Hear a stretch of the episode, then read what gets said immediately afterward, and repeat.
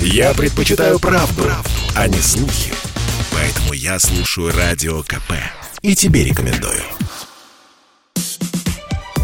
История за пределами учебников с Владимиром Мединским. Совместный проект радио «Комсомольская правда» и лектория «Достоевский». Выпуск 18. Екатерина II. Итоги правления. Часть первая. Дорогие друзья, сегодня у нас рассказ из русской истории, посвященный эпохе Екатерины II. Но прежде всего я хотел бы еще раз поблагодарить вас за внимание, за интересные комментарии. Они позволяют нам делать наш курс лучше, интереснее. Нам очень важна обратная связь, важно ваше мнение и ваши оценки. Подведем черту под нашим многосерийным рассказом о Екатерине II. Надо сказать, что историографии Екатерине не так везло, как кажется. В имперские времена, конечно, она была Екатериной Великой. Однако советская историография слово «великое» отрезала, и она опять стала Екатериной II. При этом она была императрицей вроде бы успешной, но при этом жестокой крепостницей. Дело Салтычихи подавали как странное исключение, скорее как характерную черту ее правления – она была крепостницей, которая, конечно, беспощадно подавила Пугачевское восстание. Даже внешнеполитические военные победы Екатерины, знаете, как либералы говорят о том, что Красная Армия победила Гитлера вопреки Жукову Сталину и советскому режиму, также у нас говорили о том, что выдающиеся полководцы Екатерининской поры, екатерининские орлы, Суворов, Ушаков, Румянцев, Кутузов – из последних сил, вопреки безумным приказам из Петербурга, отстаивали национальные интересы нашей страны, добивались побед, несмотря на постоянные интриги и противодействия при дворе. Пушкин назовет ее «Тартюфом в юбке», намекая на то, что была она лицемерной, и либеральные демократические сентенции, которые излагала в переписке с французскими просветителями, все, что она говорила публично – никак не соотносилось с ее практическими делами. Последним гвоздем в репутацию Екатерины стала какая-то странная до забавности песня нашей замечательной группы «Любе», которая обвинила ее в продаже Аляски. «Екатерина, ты была не права», пел Николай Расторгуев, и теперь Естественно, подавляющая часть народа нашего уверена, что Аляску зачем-то продала американцам Екатерина. Ну вот давайте разберемся, собственно, что произошло за 34 года правления Екатерины. Начну с самой цифры. 34 – колоссальный срок. Это больше, чем кто-либо был в новое новейшее время в главе нашей страны. Это гораздо дольше, чем Сталин, как там не считай. Это в два раза больше, чем Брежнев. Это половина срока всего Советского Союза. При этом Екатерина пришла к власти уже сложившимся человеком в зрелом возрасте 33 лет. При Екатерине Российская империя, продекларированная Петром, наконец-то полностью сложилась как устойчивая держава и как держава великая. Когда мы говорим о империи, тут важно подчеркнуть следующее. Понятие империя и понятие монархии – это, это красное и круглое. Это вещи совершенно из разных вселенных. Империя может быть по форме правления и республикой, и конституционной монархией, да хоть джамахирией, неважно чем. Империя – это форма совместного проживания народа многонационального и многоконфессионального на огромной территории. Это форма общежития. При этом для существования империи необходимо несколько важных принципов. Первое – множество народов, этносов и множество религий. Второе – большая территория – Третье. Сверхидея.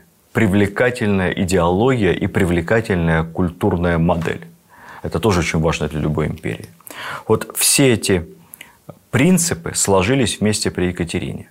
И империя при Екатерине стала еще объективно газообразной, то есть она получила импульс к постоянному саморасширению. Поскольку э, Россия расположена в сложном месте, она не на острове, она не на отдельном континенте. Ее не защищают два океана, как Соединенные Штаты. Ее не защищают моря и проливы, как Англию. Ее не защищают горы, как Испанию. Россия постоянно находится на пути движения воинственных соседей. Объективно, единственный способ удержаться, будучи на перекрестке этого движения, это либо возводить постоянно гигантские стены, засечные черты, Пытались это делать. И Иван III, Иван Грозный. Пытались защищаться от крымских татар, от ордынцев. Строили форты в Кронштадте, защищаясь от англичан и от шведов, это требует колоссальных ресурсов. Поэтому получалось так, что единственная форма самозащиты Российской империи – это ее постоянное газообразное расширение с дружественным включением и поглощением соседей, которым мы предлагали как раз передовую, интересную и выгодную для них форму сосуществования. Элиты интегрировали даже с большими правами, чем имели элиты коренные и коренное население. Возвращаясь к Екатерине, она декларировала себя стопроцентной преемницей деяния Петра I. Как Сталин декларировал себя преемником Ленина, ну и все последующие вожди. Как Александр I скажет впоследствии, при мне все будет как при моей бабушке Екатерине, так Екатерина образцом своим полагала Петра I. Прекрасным свидетельством такого подхода стал воздвигнутый ей в Петербурге невероятный монумент «Медный всадник», памятник Петру с надписью «Посвящением». Петру Первому, Екатерина II, Вторая Первому – в лаконичности и даже какой-то стихотворной гармонии этой фразы прямо вшита декларация прямой преемственности. Перечислю теперь главные итоги правления Екатерины. Первое – рост страны. Россия выросла невероятно по площади. Вхождение самых восточных территорий вплоть до Чукотки и полноценная демаркация границы с Китаем. На юге, на Кавказском направлении, добровольное вхождение Грузии – и завоевание будущего Азербайджана, отвоевание его у Персии. На Западе это, конечно, частичное приобретение шведских территорий в результате нескольких традиционных шведских агрессий против России. Они каждый раз теряли часть своей земли. И поглощение Литвы, Западной Белоруссии, Западной Украины – части небольшой польских земель, ну, окончательное поглощение Курляндии, части Латвии. Ну и, наконец, самое главное, на юго-западе решение многовековой проблемы России – Крым, Кубань, вся современная Новороссия, все Причерноморье, богатейшие, плодороднейшие земли, которые всегда были на протяжении долгих веков источником страшной головной боли для России. Эти земли, по сути, без единого выстрела, кооптируются Екатериной в состав империи. Повоевать пришлось потом с их патронами, с Турцией, ну куда уж деться, здесь турки на нас нападали, не мы на них. Рост населения. Екатерина приняла страну с населением по разным оценкам от 20 до 24 миллионов человек. К концу ее правления население превысило 37 миллионов. Рост почти в два раза. Россия стала самой населенной страной в Европе. Да, в определенной степени рост населения был вызван присоединением новых территорий, но не только. И население исконных центрально-русских земель тоже росло. Ну, сравню с Петром. О Петре, я думаю, там посчастливится поговорить в отдельном лекционном курсе. Но, к сожалению, правда такова, что к концу правления Петра население России значительно сократилось в силу многих обстоятельств. При Екатерине оно почти вдвое выросло. Мы говорим о том, что при Екатерине максимума своих прав и привилегий достигло дворянство. Это действительно так. Вольность дворянства задекларированная и узаконенная ее супругом Петром III, подтвердилась при Екатерине, и дальше привилегии дворян только расширялись. Дворяне изначально люди служивые, которые обязаны служить в армии. Петр I сделал эту службу пожизненной. Позднее ограничили 25 годами. Петр III и Екатерина отменяют обязательность военной службы вообще. То есть дворянин может заниматься чем хочет. Гражданской службой, управлением имением, науками – чем угодно. И только в 1874 году с введением всеобщей воинской повинности дворяне опять утратили право не служить в армии. То есть они стали служить в армии наравне со всеми другими категориями, сословиями Российской империи. Укрепление вертикали власти, укрепление всей системы управления империей – безусловная заслуга Екатерины. Хорошая, продуманная и во многом сохранившаяся по сей день реформа административного и территориального устройства. Ну, как у нас сейчас, федеральный округ, область, район, так и при Екатерине было. Генерал-губернаторство, губерния, уезд, в городе, соответственно, районы и кварталы. Мало что изменилось, неплохо было задумано. Все это, естественно, приводит к росту геополитической мощи авторитета страны, превращая ее в одну из великих держав той эпохи. Передовая культурная политика – еще одна очень важная черта подлинной империи. Открытие Эрмитажа, первой публичной библиотеки, покровительство искусством, развитие Академии наук и Академии художеств, создание сети учебных заведений, успешная политика в сфере массового здравоохранения. Еще раз напомню, Россия первая в мире провела эффективную кампанию по вакцинации против ОСП. Ну, конечно, не будем идеализировать, было и много проблем, в первую очередь проблемы в части экономики. Екатерина не была великим экономистом, но, скажем откровенно, в России тогда вообще не было никаких экономистов, ни хороших, ни плохих. И в этой части, к сожалению, большому Россия отставала. Сохранение крепостного права не давало возможности развиваться промышленности. Екатерина не мешала предпринимательству, но не особо помогала. Как-то она не очень верила в бизнес. Более того, она не поощряла, когда предпринимательством занимается дворянство. Считала, что дело дворян служить государству. Екатерина не понимала принципов индустриализации и механизации. Она вообще не очень верила в машины. Считала, что вот заводы с большими сложными механизмами, как в Англии, неестественно. Они отнимают у людей работу. Конечно, это была устаревшая точка зрения, которая не говорит о Екатерине как о стороннице высоких технологий. Еще одной проблемой стала полная разбалансировка финансовой системы. Екатерина вслед за Петром сначала отменила, а потом снова ввела бумажные деньги ассигнации. Это была мера разумная, прогрессивная. Она оживляла торговлю, упрощала расчеты, но, к сожалению, мало и плохо, что понимала Екатерина о таком понятии, как инфляция. История за пределами учебников с Владимиром Мединским. Совместный проект радио «Комсомольская правда» и лектория «Достоевский». Екатерина II. Итоги правления. Часть вторая. Ну так вот, Екатерина не понимала, что такое инфляция, поэтому печатных денег производилось очень много, цены росли – рост ВВП и товаропроизводства не успевал за появлением новых-новых ассигнаций, и масса была проблем. Отменив запрет на экспорт зерна, введенный при Елизавете, и включив печатный станок, Екатерина пришла к тому, что за годы ее правления цена хлеба увеличилась почти в 10 раз. В 10 раз. Хлеб было выгодно продавать за рубеж, невыгодно продавать внутри, соответственно, цены на него на внутреннем рынке росли без остановки, а это главный базовый продукт тогдашнего потребления. Зерно, из него делалось все.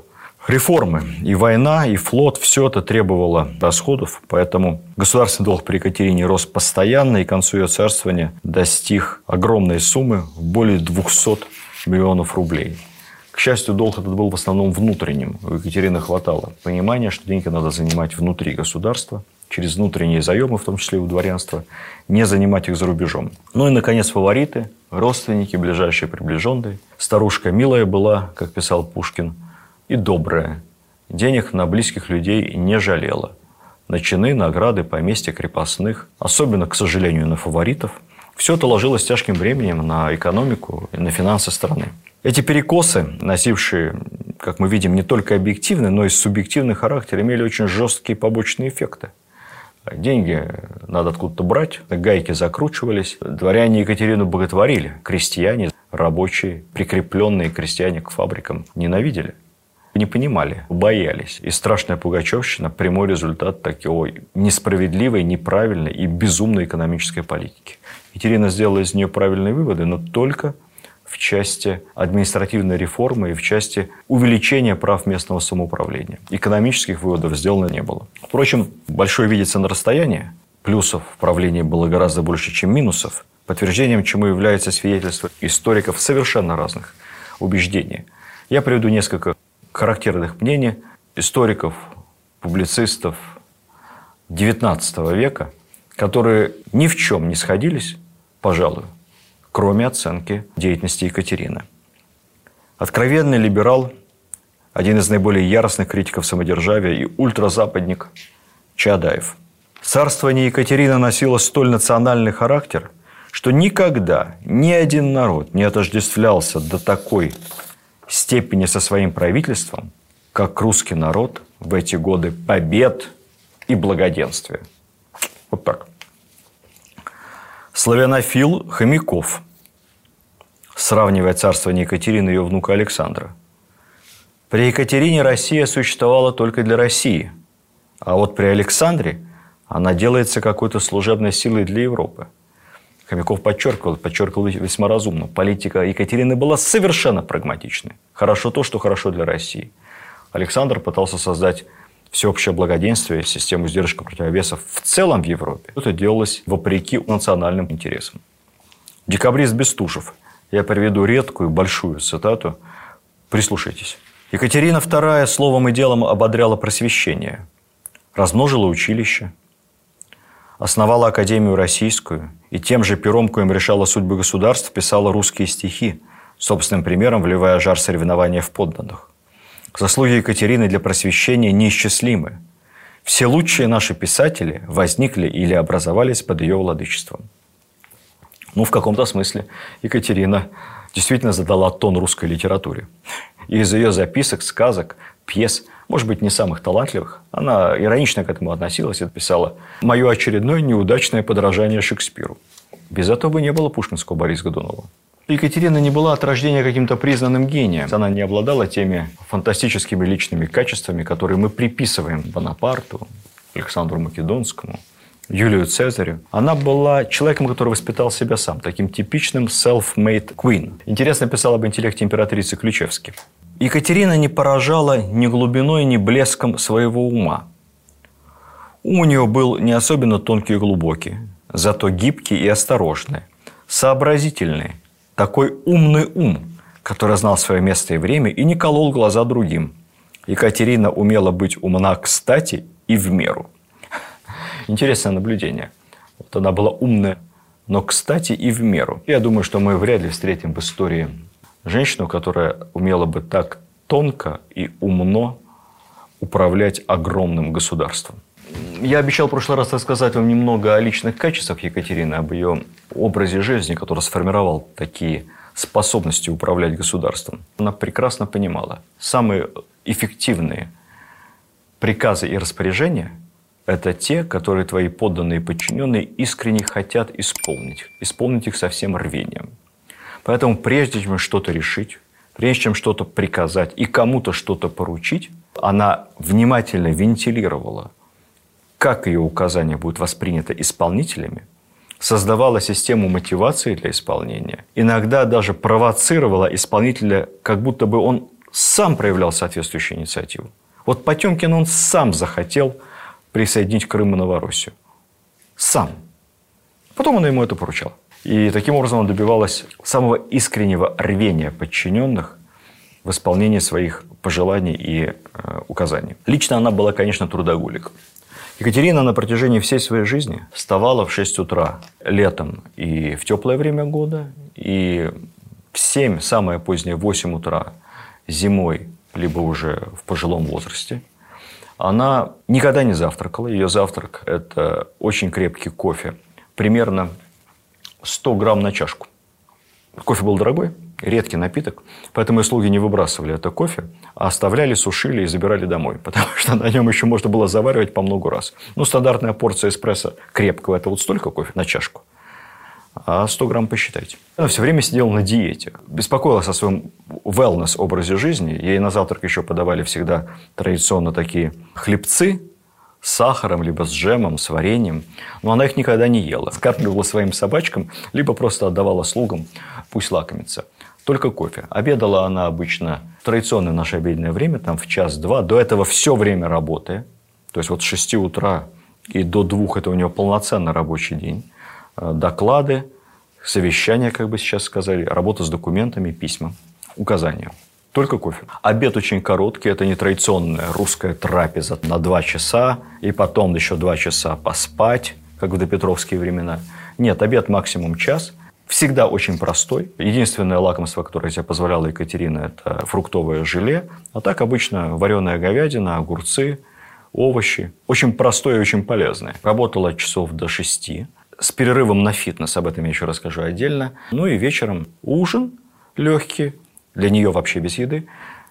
Потом партия в карты, побеседовать. В преклонных годах она очень увлекалась вязанием. Ей вслух что-то читали, какие-то донесения, что-то по работе, либо какую-то умную литературу. Она была небольшой сторонник билетристики.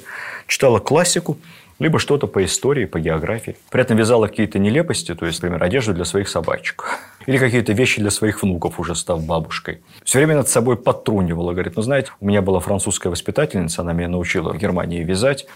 Э, ну, никто же не думал, что я стану царицей. Домохозяйка. Спать в 10 часов вечера всегда. Ну, если вдруг любимый Гришенька, Орлов или Потемкин может чуть-чуть задержаться. Потому что утром опять же рано вставать, и опять 6 утра рабочий день. Всегда. Очень терпимо к критике. Она любила, когда с ней спорили, если спорили по делу. Причем э, ее подчиненные этим увлекались. У нее какое-то время работал статс-секретарем, ну, как бы сейчас сказали, референтом, сотрудником секретариата. Будущий министр юстиции, наш великий поэт Гаврил Державин. И Державин как-то так один раз громко с ней спорил на повышенных тонах. Она говорила тихо, а он кричал доказывая свою точку зрения, что в конце концов Екатерина не выдержала, позвонила в колокольчик, и вошел кто-то из камергеров, и слух, и сказала, милый, посиди рядом, а то я боюсь, мой статс-секретарь сейчас так раздухарится, что еще накинется на меня с кулаками. Сдержишь его. Относилась к этому с терпимой иронией. Ее отдых – это езда верхом, пока она молодая. Она любила проходить в день по 10-15 километров своего рода. Спорт. Ну вот, пожалуй, и все. Вообще удивительно, как размеренная, спокойная жизнь, такой график, напряженный, но тем не менее с 6 до 10. И при всем при этом Новороссия, Польша, войны со Швецией, войны с Персией – Восток, Крымское ханство, масса интриг больших в европейской политике и везде успех. Поразительно. Какие личные качества Екатерины важны для нас с точки зрения еще и государственной? Ну, конечно, особое чувство патриотизма. Это было чувство не любви к родным березкам. У нее не было родных березок, она вообще-то из Германии. Это было искреннее ощущение того, что ей довелось управлять огромной, необычной, очень самобытной страной, и долг ее как правительницы сделать все, чтобы эта страна жила более счастливо. Плюс к этому ее слава, это слава ее страны, она это понимала как никто. Именно поэтому Екатерина становится самой русской по практике правительницей на престоле. Она говорит везде и всегда, где можно по-русски. Она возвращает моду на русское платье при дворе. Вот Екатерина первая, кто одела кокошник, кстати сказать. Петр I искоренял все русское при дворе. И этот тренд оставался. Екатерина возвращает русское платье.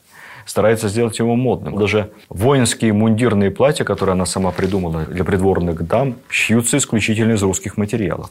Екатерина, конечно, не была верующим человеком, и, скорее всего, была таким агностиком, но при этом она понимает, где она живет, она понимает ауру, понимает, как важна вера православная – для ее подданных, и поэтому методично, тщательно соблюдает все обряды Русской Православной Церкви. История за пределами учебников с Владимиром Мединским. Совместный проект радио «Комсомольская правда» и лектория «Достоевский». Екатерина II. Итоги правления. Часть третья. Русский язык, еще раз подчеркну, она знает лучше всех ее подданных, причем как устный, так и письменный. В 15-летнем возрасте от усердия, изучая русский язык там, буквально круглые сутки, там, у раскрытого окна зимой, тяжело заболела, чуть не умерла. Она легко общается на русском с людьми всех сословий, она очень много пишет. Не только пьесы, журнальные статьи, но она, например, и первый у нас детский писатель в истории. Поскольку Екатерина писала поучительные сказки, какие-то зарисовки и даже некие главы учебников, как бы сейчас сказали, такие уроки для своих внуков. Детская литература у нас тоже родилась с Екатерины. Следующая черта очень важная для любого правителя, и она здесь подает нам, конечно, пример, невероятное умение разбираться в людях. Ну, наверное, для этого нужны какие-то врожденные качества, но эти качества надо всегда развивать. А вот работать над собой, развиваться Екатерина умела как никто. Вот ее собственные слова на сей счет – Изучайте людей, старайтесь пользоваться ими, не вверяясь им без разбора. Отыскивайте истинное достоинство. Хотя бы оно было одно на краю света. По большей части это достоинство скромно прячется где-нибудь в отдалении. Доблесть не лезет из толпы, не жадничает, не суетится и позволяет забывать о себе.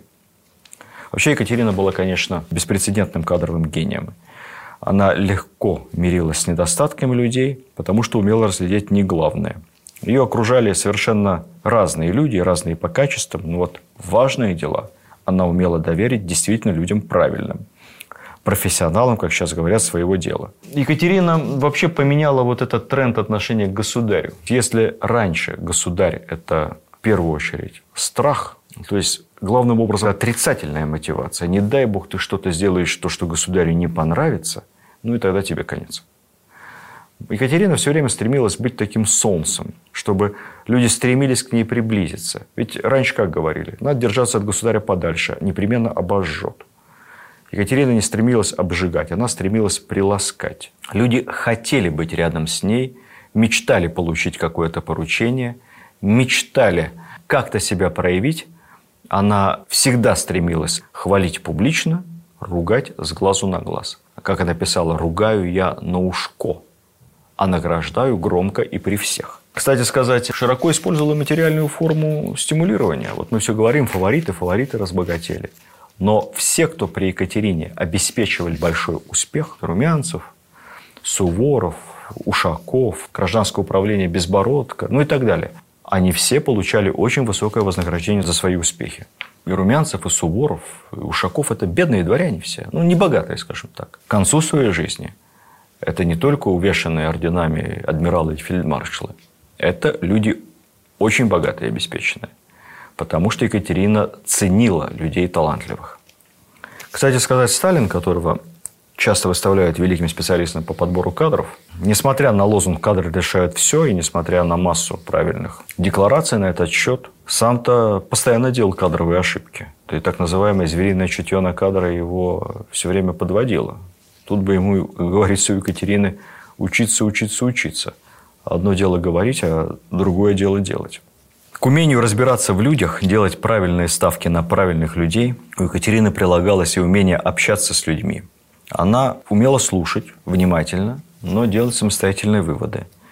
Быть или казаться благосклонной и беззаботной. Тут отмечу еще одно ее поразительное качество – она всегда была в абсолютно ровно позитивных отношениях со своими подданными. Им казалось, что она всегда в хорошем настроении, что ее ничто не может разозлить и вывести из себя. Ничто и никто. Она всегда в любых обстоятельствах и в любые кризисы общалась с своими подданными с полуулыбкой. Им казалось, что она всегда весела. Мне сложно сказать, что это ей стоило. И насколько это было для нее естественно.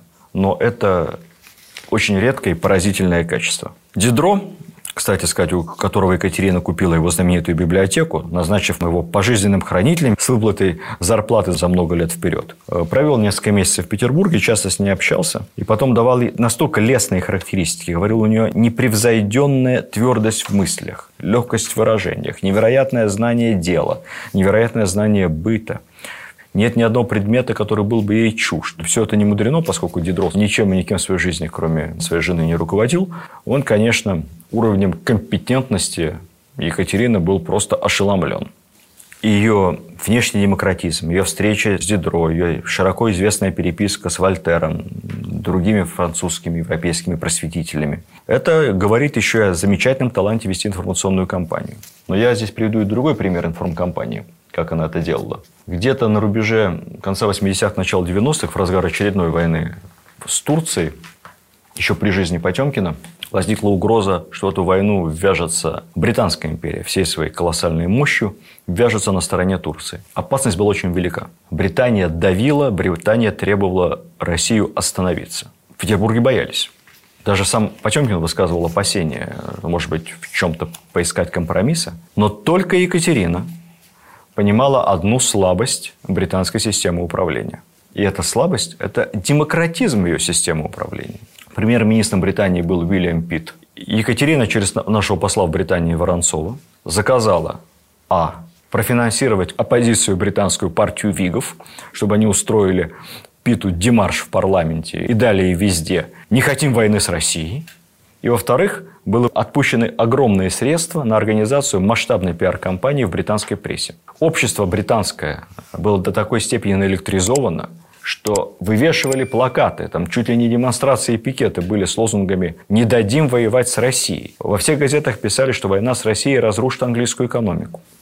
Насколько с Россией выгодно торговать. Зачем нам ввязываться за этих турок ради клочка земли, то ли Крым, то ли Бессарабия, никто не знает, где это. Британские интересы лежат в сфере выгодной торговли с Россией. Пит преследует свои личные интересы, ввязываясь в войну. Информационная кампания была отработана по полной программе.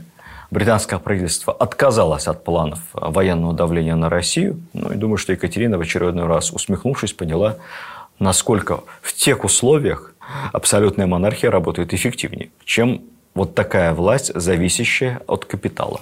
Важнейшее качество Екатерины – умение отделять желаемое от возможного. Иначе говоря, прагматизм. Умение маневрировать, оставаясь последовательной, и не увлекаться идеями в ущерб реальности.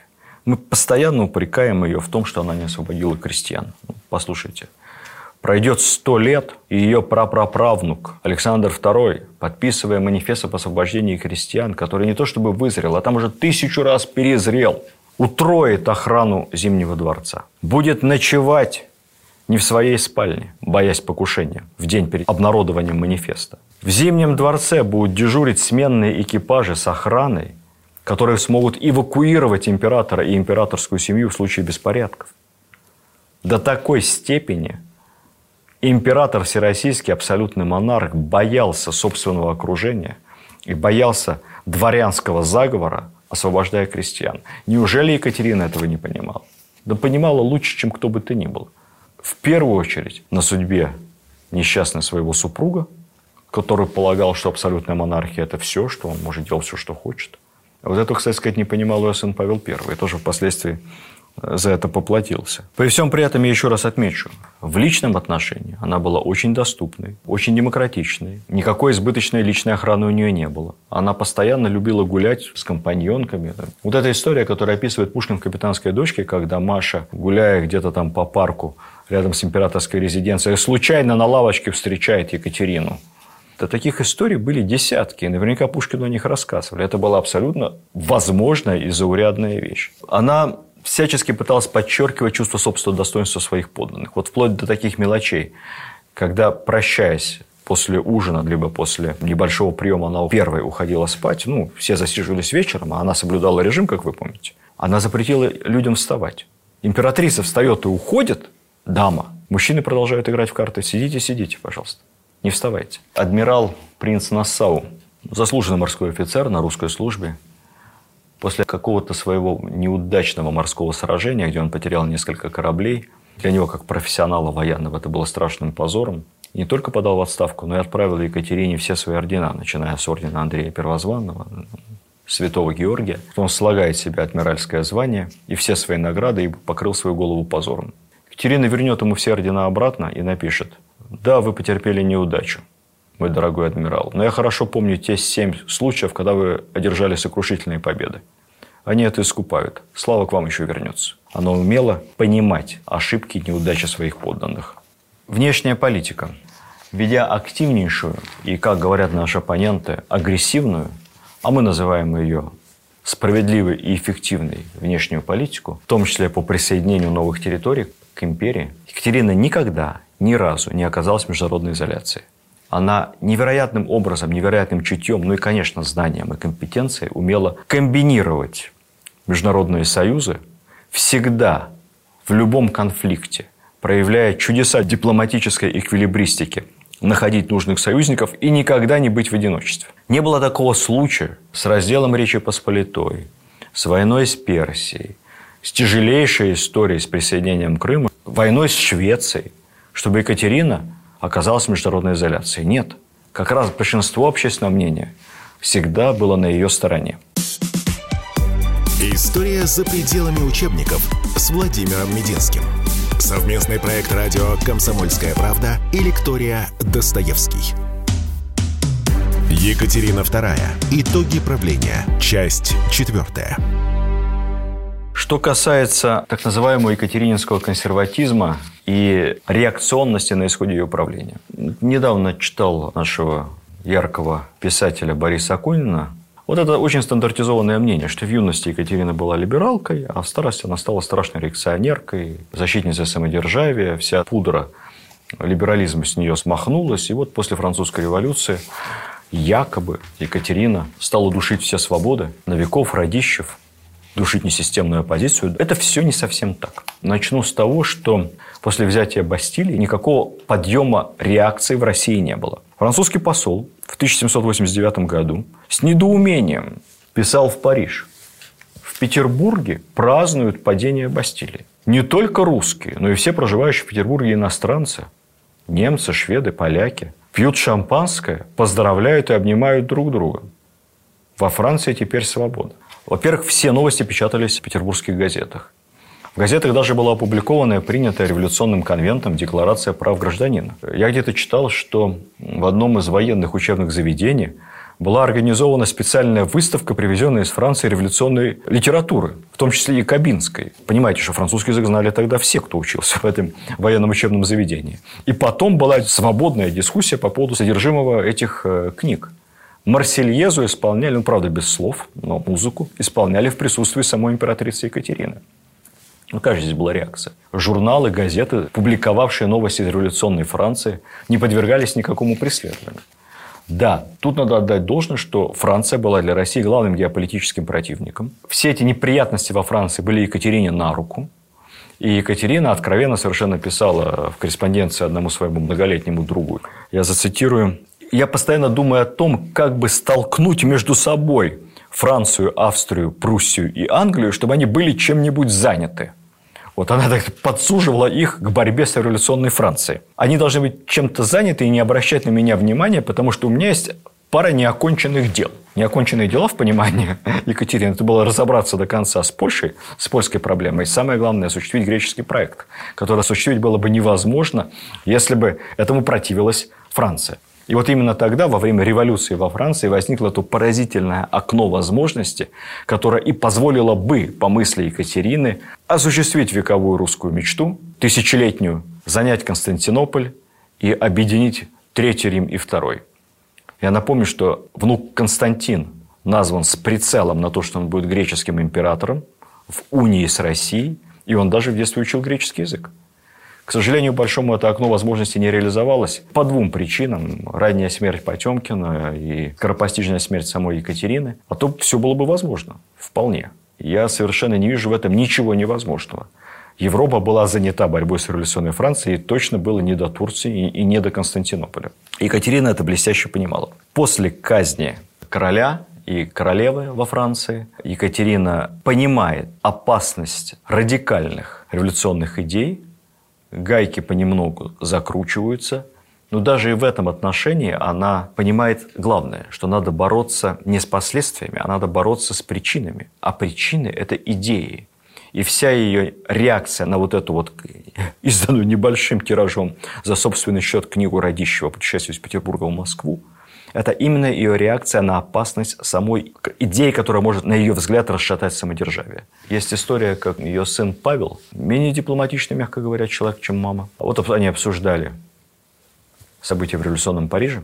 Павел говорит, мама, я не понимаю, почему там цацкаются с бунтовщиками, со всеми этими вольтерианцами. Все это надо раздавить пушками. Екатерина вздохнула. Сын мой, Неужели ты не понимаешь, что пушки не могут победить идеи? Если ты этого не понимаешь, судьба твоя будет печальной. В разгар революционных событий во Франции, уже после падения Робеспьера и кабинской диктатуры, она напишет барону Гриму в письме. «Я чувствую, что Франция снова может вернуться в разряд великих держав. И, похоже, она станет еще более сильной державой, чем прежде. Это может произойти в ближайшее время, но только при одном условии – она словно предчувствовала, что это окно возможности с греческим проектом сжимается. Если во Франции появится человек смелый, дерзкий, яркий и мощный, который придет, наведет порядок и возглавит эту страну. Когда написала это, молодому Наполеону было, наверное, лет 25, но он уже был бригадным генералом, и спустя несколько лет возглавит поход в Италию, а потом в Египет, станет консулом, и пророческие слова Екатерины исполнятся. Подводя итоги, Политика Екатерины была прагматичной, последовательной, твердой и всегда с отличным информационным сопровождением. Она смогла понять глубинную природу власти. Самодержавная императорская власть, особенно в России, это невозможность реализовывать свои благие пожелания, божественное право королей, бесконтрольно диктовать свою волю. Это очень тонкий механизм балансировки, учета сдержек и противовесов. Самодержавие в России – это диспетчерский пульт. Это умение состыковать разные интересы разных групп элит и на этих интересах балансировать. Павел I не понял это. Пытался действовать так, как его отец. Правил он недолго. Хотя человек был по-своему яркий, об этом поговорим отдельно. правил лишь 4 года. Особенностях характера и поведения Екатерины можно говорить бесконечно, но я бы еще сказал несколько слов о том, какой она была в преклонные годы бабушкой. Мне кажется, что это тоже очень важно, потому что мы все время говорим о том, что вот на старости Екатерина реакционерка, Платон Зубов, 20 с небольшим лет, то он ей во внуке годится. А на самом деле она была очень мудрой и умной бабушкой. У нее не очень сложились отношения с сыном, но своих внуков она искренне любила. И она не только писала им сказки и делала для них расписание уроков. Она истинно, пунктуально и дидактично растила из них образованных и просвещенных правителей России. Она занималась их образованием и воспитанием каждый день. Вообще, если почитать наставления Екатерины тем педагогам, которые занимались с Александром, с Константином, это очень умное наставление, это вообще образцовая педагогика. Она распоряжалась, что воспитывать внуков должны в спартанских условиях. В помещениях, где они живут, должно быть всегда холодно. В идеале 15-16 градусов. Они должны быть закаленными. Спать они должны в холодном, хорошо проветренном помещении – на жестких матрасах, никаких перин, никаких мягких подушек и одеял. Постоянное купание в холодной воде. Здоровая еда, без всяких сладостей, без хлеба. И еды должно быть этой мало. Вот хотя она не очень разбиралась, может быть, в промышленности, таком в большом масштабе, очень хорошо понимала, насколько важно детей развивать интерес к механике, к механизмам, к разного рода техническим новшествам. Первая в России печатная машинка, которая появилась вообще в принципе – это была печатная машинка, которую за границей заказала Екатерина для своего внука Александра, любимого, чтобы он освоил, как работает печатная машинка, и не только писал, но и печатал на ней. Екатерина изобрела детский комбинезон, вы знаете? Тот, в котором ходят все наши дети и внуки с лямочками. И очень этим гордилась. Она пошила эти детские комбинезоны для своих внуков, а когда узнала, что у шведского короля в семье прибавление, отправила ему выкройки с письмом, очень полезно и тепло для северного климата. Дети не простынут в холодную погоду. Она прекрасно понимала, что есть понятие образованности, а есть воспитание качеств, силы воли. Она учила э, внуков мыслить свободно. Главным воспитателем Александра стал швейцарец Лагарб. Яркое этому подтверждение. Это был образованнейший человек и ярый республиканец. Ярый до такой степени, что, будучи дворянином, он официально отказался от приставки «де». Он вообще «де Лагарб». Вот «Д» – это несправедливо, все люди рождаются равными. И такой человек воспитывал Александра. Она делала особый упор на воспитание мужественности в своих детях, храбрости. И мне кажется, что после занятия Москвы Наполеоном в сентябре 812 года, когда все окружение будет требовать от Александра пойти на компромисс, ну, Наполеон же не будет завоевывать Россию, но отдать ему что-нибудь, там, пол Польши, какие-нибудь земли, там, выплатить небольшую контрибуцию – да бог с ней, с континентальной блокадой, надо соглашаться. Лишь бы Бонапартий увел свои войска из Москвы. Александр ответит тогда, он останется единственным, наверное, в Петербурге, кто скажет, мы будем сражаться до последнего. Я лучше буду царем Камчатки. Я, то есть я буду отступать аж туда, до Камчатки, чем позволю иноземцу диктовать мне условия мира. И это неожиданная проявившаяся в молодом императоре решительность и жесткость Наверное, это следствие правильного воспитания Екатерины в том числе. Все триумфы XIX века, великая русская литература, театр, искусство, все военные внешнеполитические триумфы, наши освобождение Европы, наши войска в Париже, Венский конгресс, Россия – жандарм Европы. Ничего бы этого не было никогда, если бы фундамент этих побед не был заложен при Екатерине.